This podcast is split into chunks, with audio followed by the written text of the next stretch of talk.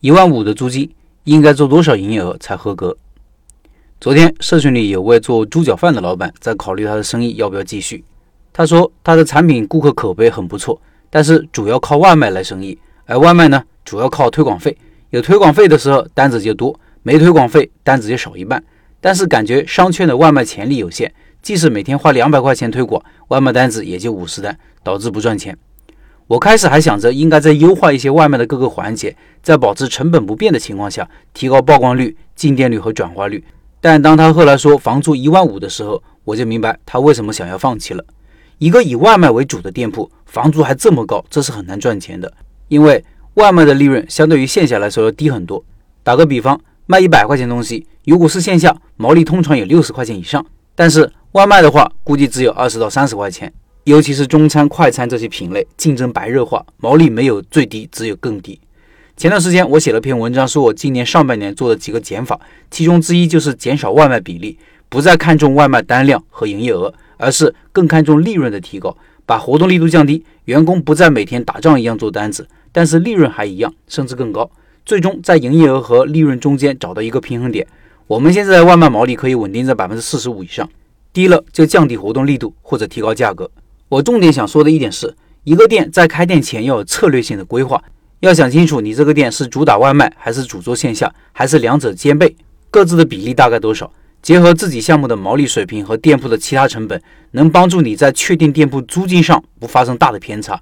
比如文中这位做猪脚饭的老板，店铺处在一个破旧的美食城负一楼，以后主要靠外卖，那一万五的租金就太高了，五千块钱都嫌贵了。或者换一种思路。可以假设你的店铺以后可能就是纯外卖了，那就按照外卖的毛利水平来倒推租金应该多少，算出来租金就是你能接受的下限。再假设营业额全部为线下，毛利比较高，算出一个租金，这个租金就是上限。简单说就是分别以百分之二十的毛利和百分之六十的毛利来倒推租金的范围。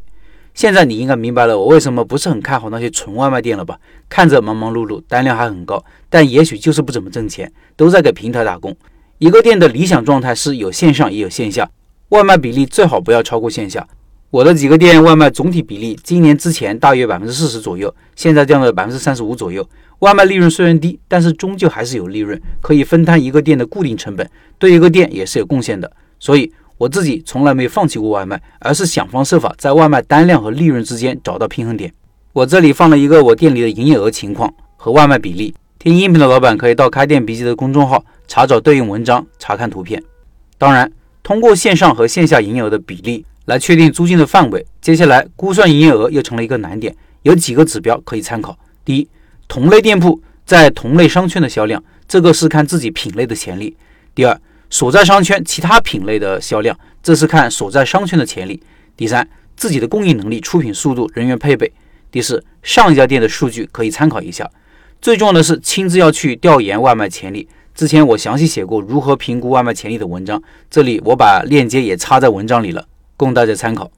有很多老板问租金应该占营业额的比例，以前说过，我觉得餐饮行业三天营业额找回租金是可以赚钱的。如果不行，说明定价有问题。通过上面的文字，大家也应该明白了，营业额也有质量高低之分。如果外卖比例过高，那就要相应提高要求了。我现在店里的水平是基本一天营业额就可以找回租金。比如昨天我店里三个店的营业额分别是五千九百四十四千八百七十四四千八百六十五，而这三个店的租金分别是两千九四千八三千五。每个店的员工是三到四个人。最后回到文中的案例，就按照三天找回租金的标准，月租金一万五，每天就应该做五千块钱的营业额。